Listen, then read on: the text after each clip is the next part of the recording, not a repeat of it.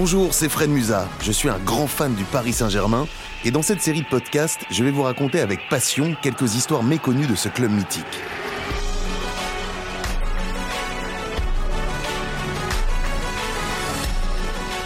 Paris est magique, ce podcast donne vie à la mémoire du Paris Saint-Germain.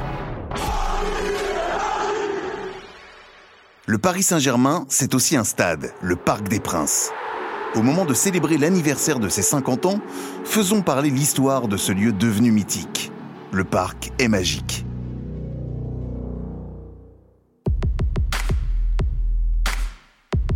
Même quand il ne s'y passe rien, le Parc des Princes attire les foules. Quand le Paris Saint-Germain joue à l'extérieur, plus de 2500 personnes venues du monde entier le visitent le temps d'un week-end. C'est un, mythique, le Parc des Princes. Euh, je pense que les, gens, c'est ça qu'ils veulent voir. Le Parc des Princes, le Parc des Princes, il est connu partout, le Parc des Princes. Et quoi qu'il se passe au Parc des Princes, les gens ont besoin de venir voir. Et, s'il peut que ce soit un truc qu'ils adorent, ils sont encore plus euh, fédérateurs, je pense.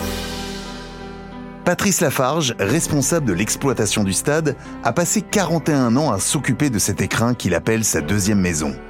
C'est certain, le Parc des Princes n'est pas qu'un stade de foot, mais un lieu à part. DJ Snake, l'un des artistes les plus écoutés dans le monde, a enflammé le parc le 11 juin 2022, entouré d'Omar Sy, de David Guetta ou encore Stromae. La pelouse s'est changée en un dance floor géant pour 63 000 personnes. Le moment d'une vie pour cet enfant du Val d'Oise, fan du PSG. Depuis tout petit, je viens dans ce stade supporter mon équipe de foot et se retrouver ce soir pour un concert solo chez moi, dans cette ville, c'est un truc de ouf.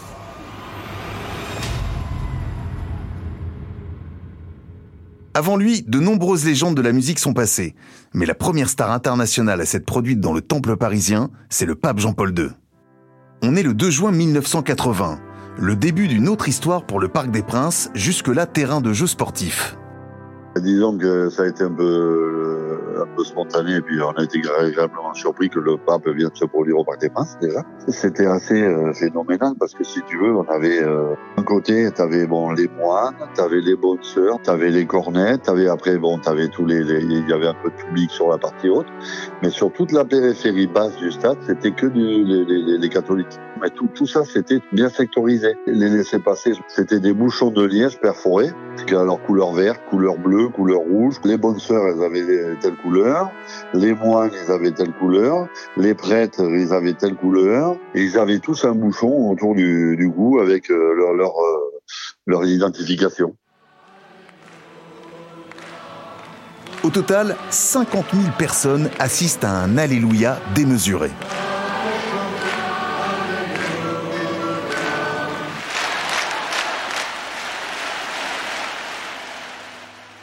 Le pape, il est arrivé par la rampe pompier avec la SM de l'Élysée, la, découvrable, la quatre portes, là, la Citroën euh, cabriolet.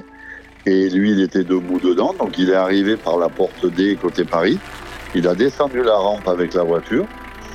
Ils ont fait le tour du stade en voiture. Il a fait tout le tour du stade pour aller après se garer devant le hall joueur où on avait remonté une, euh, une structure euh, métallique pour qu'il soit là. Et c'est là qu'il a dit la messe et la bénédiction et tout ça. C'était quand même assez, assez émouvant, tu vois, d'entendre chanter les, les, les, chœurs euh, religieux et tout. C'était une ambiance mystique, je vais te dire. Il n'y avait pas de violence, euh, tout était bien dans le calme et dans la sérénité, comme dans une église, on va dire. Sauf que c'était puissance euh, 50 000 fois de plus, quoi. C'était 50 000 personnes dans le parc qui chantaient l'Alléluia et, et Jésus-Marie et machin ça, te prend au trip parce que euh, nous, on avait l'habitude d'entendre gueuler les notes dans les supporters et tout ça. Euh, tu te retrouves dans un calme, dans un truc euh, de monastère et tout. Ça fait bizarre. Hein on s'aperçoit que nous sommes presque à minuit. Et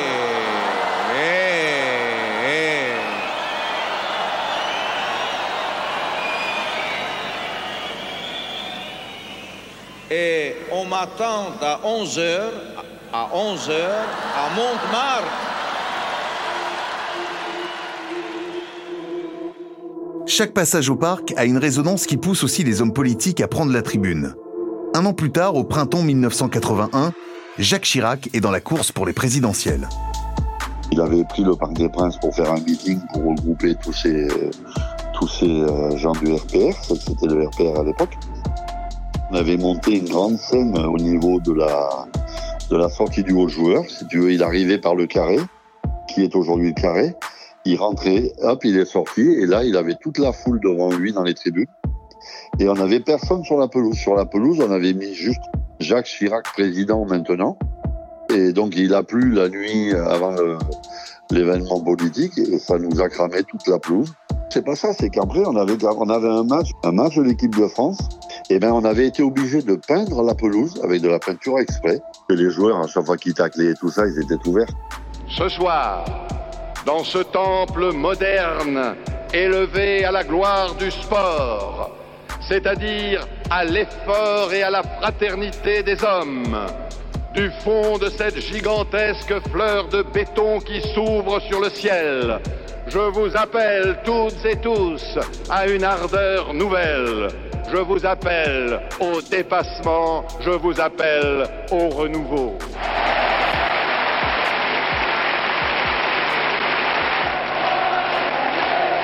Oui, nous allons gagner.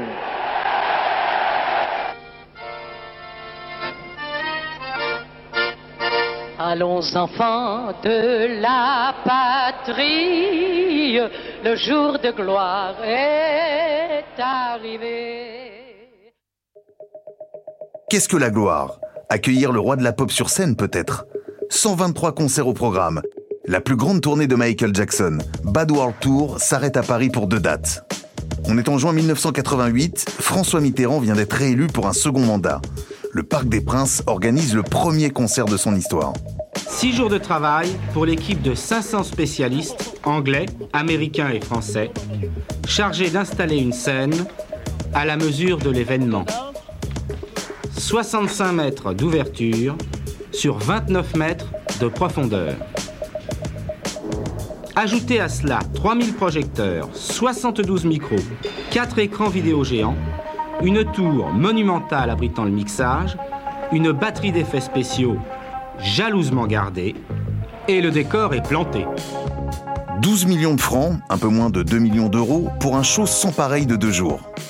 Près de 130 000 spectateurs, parmi eux de nombreux people, Michel Drucker, Muriel Robin, Catherine Lara, Alain Delon et d'autres. Moi j'aime Jackson parce que c'est un magicien et il me fait rêver quoi. Je regarde ça euh, comme, un, comme une gosse. C'est un spectacle inoubliable, lequel je pensais que tout le monde allait voir. Est-ce que vous pensez que ce soir il a fait vraiment un grand match Il a fait un grand show et un grand match. Et même Johnny, pas convaincu lui. Il a chanté d'autres chansons en playback complet comme Madonna et moi ça m'a un petit peu gonflé là, ça m'a foutu les moules. Moi je trouve que quand on est un artiste sur scène, on chante pas en playback. L'idole rock des Français attendra 1993 pour se mettre au défi de faire mieux. En attendant son tour, le parc reçoit Prince comme un symbole, et même les Stones. Voir les Rolling Stones à Paris au parc, euh, ça, a été quelque chose. Ils étaient encore en pleine force de, chanter et tout. ça a été il fallait voir l'amour qu'il y avait dans le stade. C'était euh, hallucinant hein, de voir euh, quand ils ont chanté leur chanson euh, Get No, là, dire l'ambiance qu'il y avait dans le stade trois jours de leur Urban Jungle Tour sur la pelouse bondée du parc, avec une setlist qui démarre par Start Me Up et se termine en rappel par Satisfaction.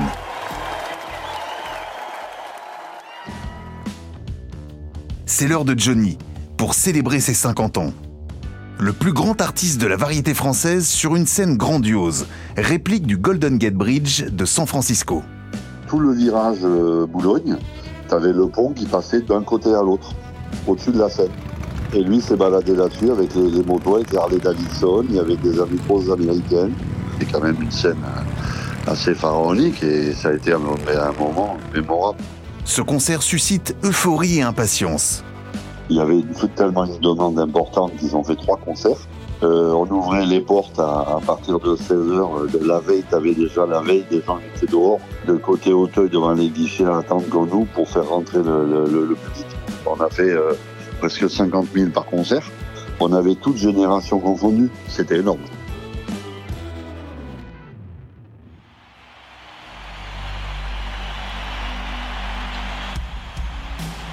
à commencer par son entrée dans le Parc des Princes, gravée dans toutes les mémoires. À elle seule, c'est déjà une performance. Un moment inouï d'innocence et d'inconscience. Johnny, blouson en cuir clouté et t-shirt rouge sang sur le dos, tente de se frayer un passage dans une marée humaine. Des minutes infinies pour une traversée éternelle. Moi, au départ, l'idée que, j'avais, c'était de, faire mon entrée sur scène un petit peu comme un boxeur, quand il traverse la foule, entouré de ses, soigneurs, pour aller jusqu'au ring.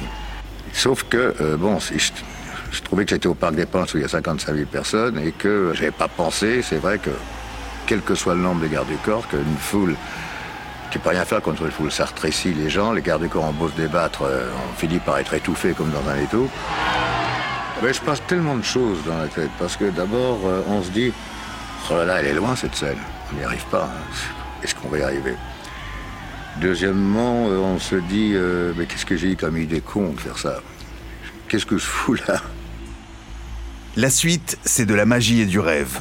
Au Parc des Princes, Johnny n'aura pas oublié de vivre. T'aurais dit un gamin qui était devant un truc, alors tu sais que lui, il était quand même un showman. Devenir jouer au parc, c'était midi pour lui. Il reviendra en 2003 pour 4 soirs et reste l'artiste qui a le plus habité l'acoustique du stade de Port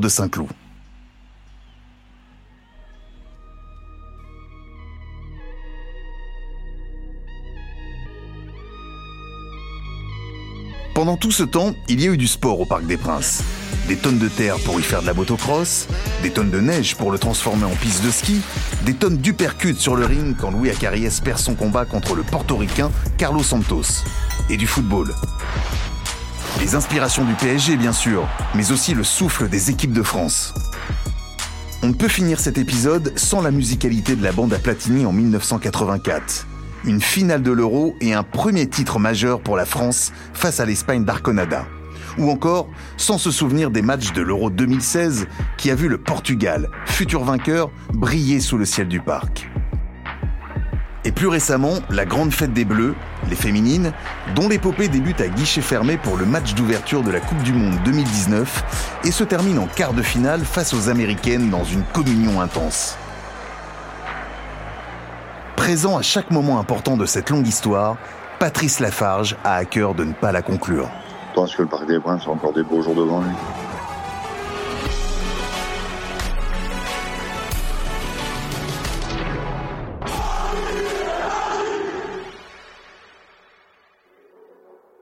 Le Parquet Magique est un podcast du Paris Saint-Germain, produit par Bababam.